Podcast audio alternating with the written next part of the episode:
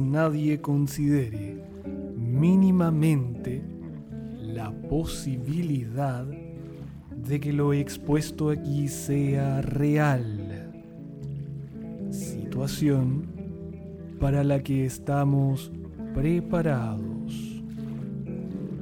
Lo terrible e inesperado sería que lo comiencen a considerar.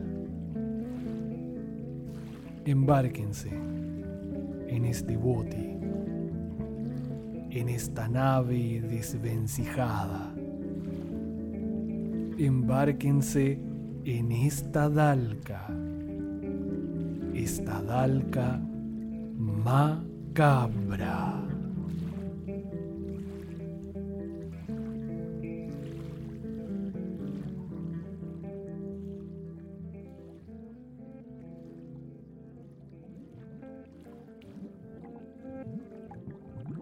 Anóxica por Lautaro Dalca. Conducía a través de una carretera por caminos de frondosa y tupida vegetación, poseedora de todos los tonos posibles del color verde. Luego de varios kilómetros y sinuosas curvas, a su izquierda se presenta un claro en el camino indicador de un cambio en el color dominante del paisaje, haciéndose presente un amarillo trigal, tono que se convertiría en el telón de fondo para lograr más adelante aquel contraste tan particular con aquella laguna, esa laguna de agua oscura, de agua vieja, que aún siendo cristalina, escondía en su densidad algo.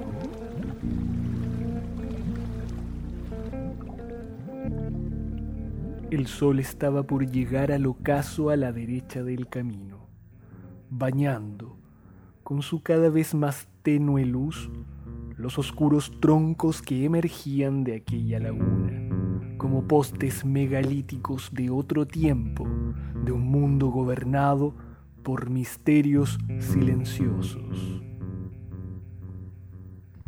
El entorno lacustre se apreciaba calmo y el ocaso invitaba al descanso y a la reflexión. Amílcar estacionó su vehículo al costado de la carretera. Descendió, miró a ambos sentidos y cruzó el camino en dirección a la laguna.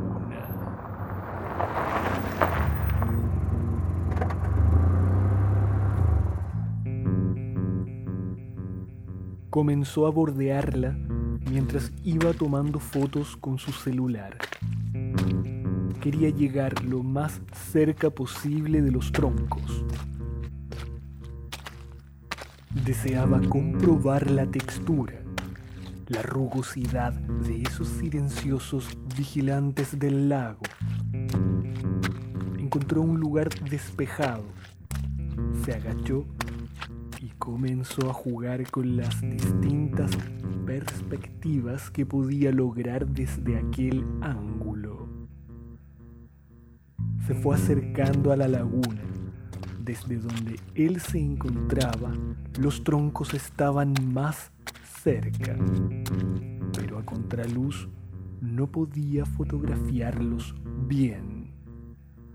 Fue avanzando para poder acercarse por lo menos al costado del que estaba más próximo a él y por el lado tomarle una mejor instantánea. De un paso hacia adelante, constató que aún era tierra firme y levantó su otro pie para avanzar al paso siguiente. Tenía un pie en el aire avanzaba lenta y suavemente a su nueva posición. Pero repentinamente se hundió hasta la cintura, soltando el celular.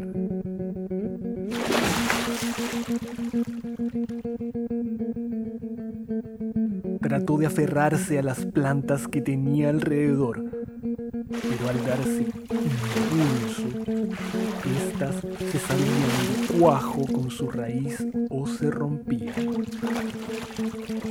Se giró hacia atrás, comprobó que el suelo tras de sí era firme.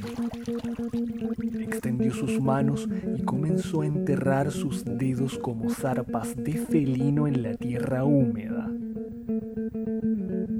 hizo su mayor esfuerzo por avanzar y salir del atasco en el que se encontraba. Sus brazos comenzaron a tensarse, comprimía su abdomen contra el borde del suelo, avanzó un poco y sintió un jalón. Algo, con una fuerza descomunal, lo tiraba desde debajo del agua hacia las profundidades de la laguna. Esa fuerza que sintió se detuvo solo hasta que Amílcar quedó con el agua hasta el cuello.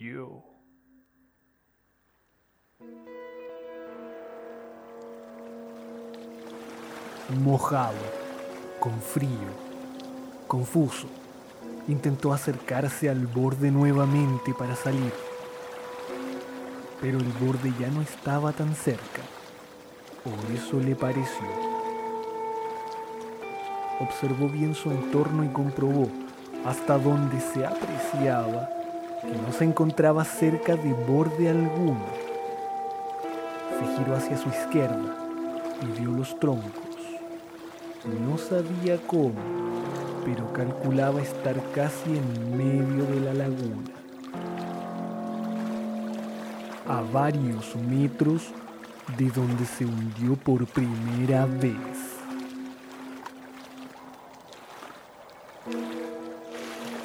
Amílcar nadó hasta el tronco más cercano, sacó una de sus manos del agua y se afirmó en él. Intentó mirar hacia sus pies, pero no los podía divisar. Solo había visibilidad hasta la altura de su cintura. Más abajo era una oscuridad total. Luego de observar bien en qué lugar de la laguna se encontraba y en qué dirección había dejado el vehículo y a cuánto de la carretera estaba, Amílcar pensó que sería una buena idea hacer señas con los brazos a quien pasara en vehículo junto al lago, ya que desde la carretera, por lo que calculaba, y dada la visión que tenía desde su flotante posición, los conductores lo verían sin mayor dificultad.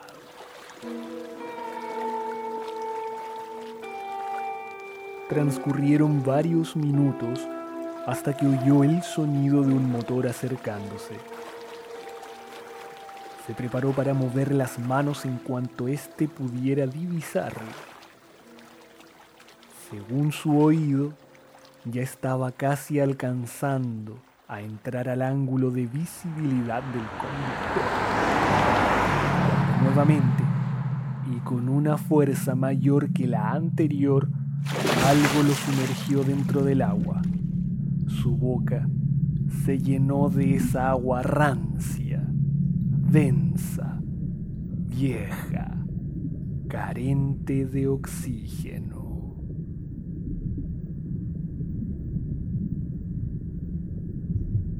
Intentaba en vano darse impulso hacia arriba con los brazos. Por más que los movía, no lograba subir, como si algo en su cabeza lo frenara. La desesperación creció en él y con ella la apnea. Dentro de aquel silencio acuoso producido por la inmersión, Amílcar se resignó. Miraba la luz en la superficie distorsionada por esa agua añeja y opaca. Esa luz se iba alejando.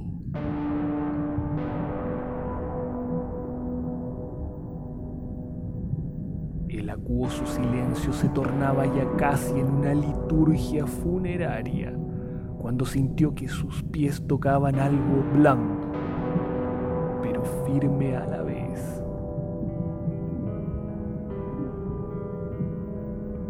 Intentó darse impulso con sus piernas y antes que pudiera hacerlo, aquello bajo sus pies lo lanzó hacia arriba con furia.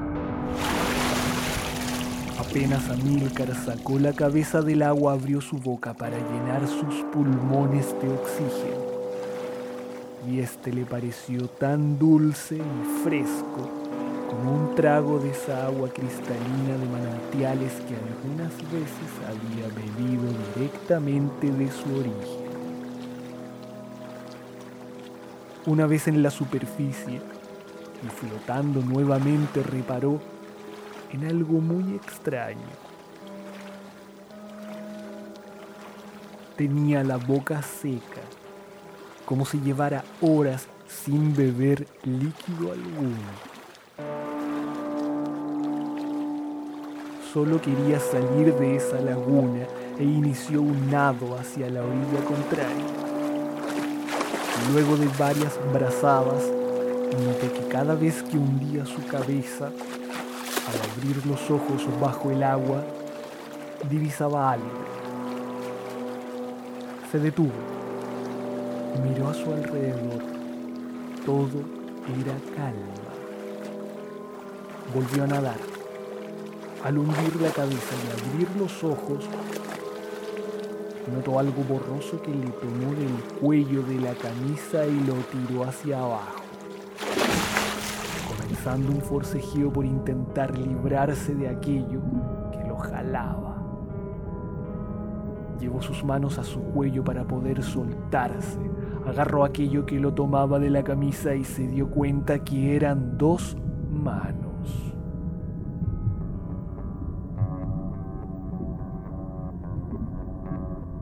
Amílcar intentaba, cual pez enganchado por un anzuelo, liberarse de aquellos brazos y manos que lo hacían nuevamente a las profundidades de esa agua sin vida. Dentro de aquel forcejeo, notó un comportamiento extraño en la piel de aquellos antebrazos. Al apretarlos con sus manos, sus dedos se enterraban en esa piel pero ésta se hundía como una esponja, pero solo hasta cierto punto, quizás unos milímetros, y no volvía a su posición inmediatamente.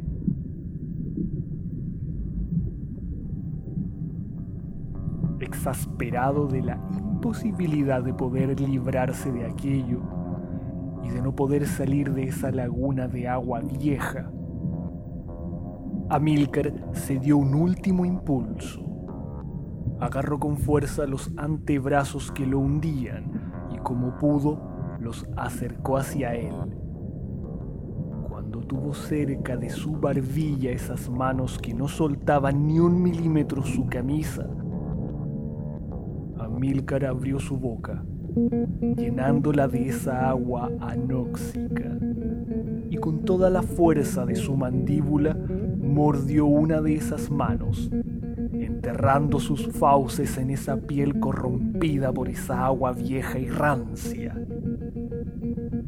Fue tanta la fuerza que ejerció que desgarró la piel. En el acto, sintió en la boca un hormigueo y picor, expulsando el trozo que había arrancado, y este, flotando en aquella agua, se iba hundiendo lentamente.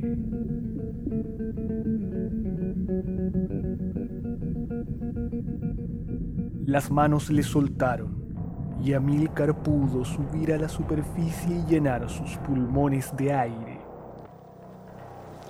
Su boca volvía a estar seca, pero ahora con un dejo amargo de fondo. Nadó hacia la orilla dio unas brazadas y no pudo más. Sus fuerzas no le permitían seguir. Debía salir. Estaba helado y pronto se entumecería.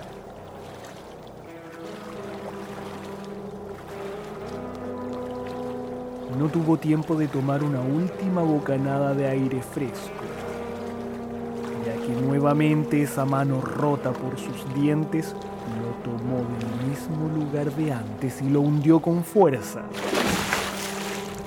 Abrió los ojos y vio una figura familiar acercarse y a medida que lo hacía, Amilcar creyó comenzar a volverse loco, porque lo que se acercó a él le era tan familiar que lo poseyó el terror puro. Era un ser idéntico a él, pero con una palidez solo otorgada a los seres inertes. Aquello lo tenía afirmado de la camisa. Este ser idéntico inclinó su cabeza hacia un lado Miraba fijamente a Amílcar. Levantó sutilmente la ceja derecha y esbozó una malévola sonrisa. Su pelo flotaba etéreamente y siguió el violento movimiento de la cabeza. Cuando ésta tomó distancia hacia atrás y se impulsó hacia adelante asestándole un golpe de inconsciencia justo en la frente a Amílcar.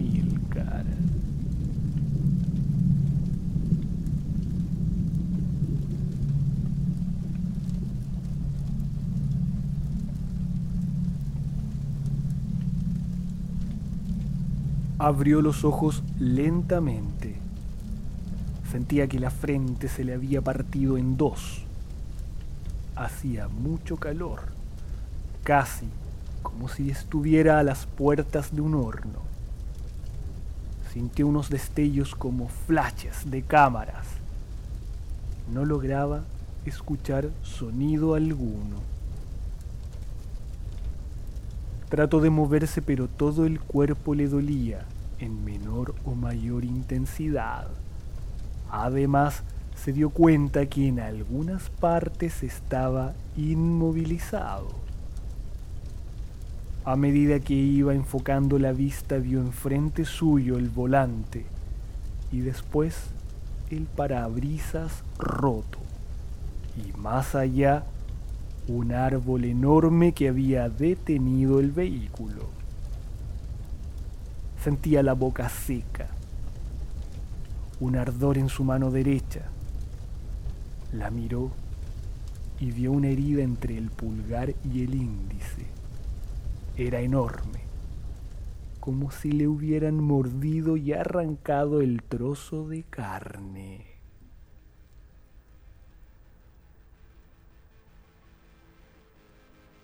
Sintió frío. Levantó la mano derecha. La observó. No lograba comprender qué había sucedido. Se tocó la frente y constató que estaba sangrando. El frío se extendió a todo su cuerpo y lentamente fue cerrando los ojos mientras cerca de la laguna un celular se hundía en un limo de agua anóxica.